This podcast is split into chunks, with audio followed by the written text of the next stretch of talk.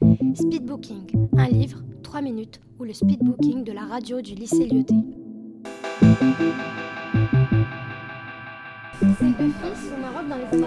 Et son père se retient. Alors que d'habitude, il regarde les films. C'était sur la Seconde Guerre mondiale. Mais euh, ça se passe pendant la, juste après la Seconde Guerre. Vous voulez comprendre le conflit syrien? Avec une BD facile à lire? Ou avoir un autre regard sur les réfugiés? Ou encore entendre un témoignage de la violence de la guerre en Syrie Alors, ce livre est fait pour vous, car c'est une histoire vraie. L'histoire d'un jeune Syrien de 25 ans, nommé Hakim, possédant une assez bonne situation financière et vivant avec toute sa famille, dans un quartier de Damas. Quand les événements arrivèrent, il fut arrêté et torturé pendant plusieurs semaines. À sa sortie, les autorités avaient confisqué les locaux de son entreprise et son argent. Il avait tout perdu. Il lui fallait du travail pour nourrir sa famille. Il partit d'abord au Liban, en Jordanie, puis en Turquie.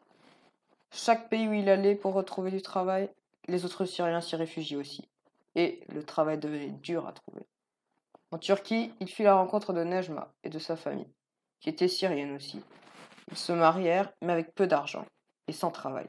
Il fallait en trouver.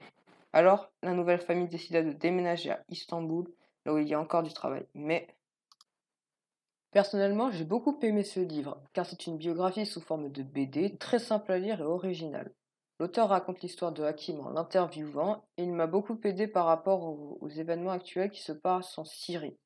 L'auteur a aussi dessiné des cartes, des tableaux et des schémas sur le régime ou la géographie, pour mieux comprendre l'histoire. Il raconte l'histoire d'Hakim, mais aussi celle de beaucoup d'autres Syriens, qui ont les mêmes ennuis que celui-ci. L'auteur veut nous montrer que nous voyons les réfugiés sous un mauvais œil, car n'importe qui peut devenir un réfugié à cause de la guerre.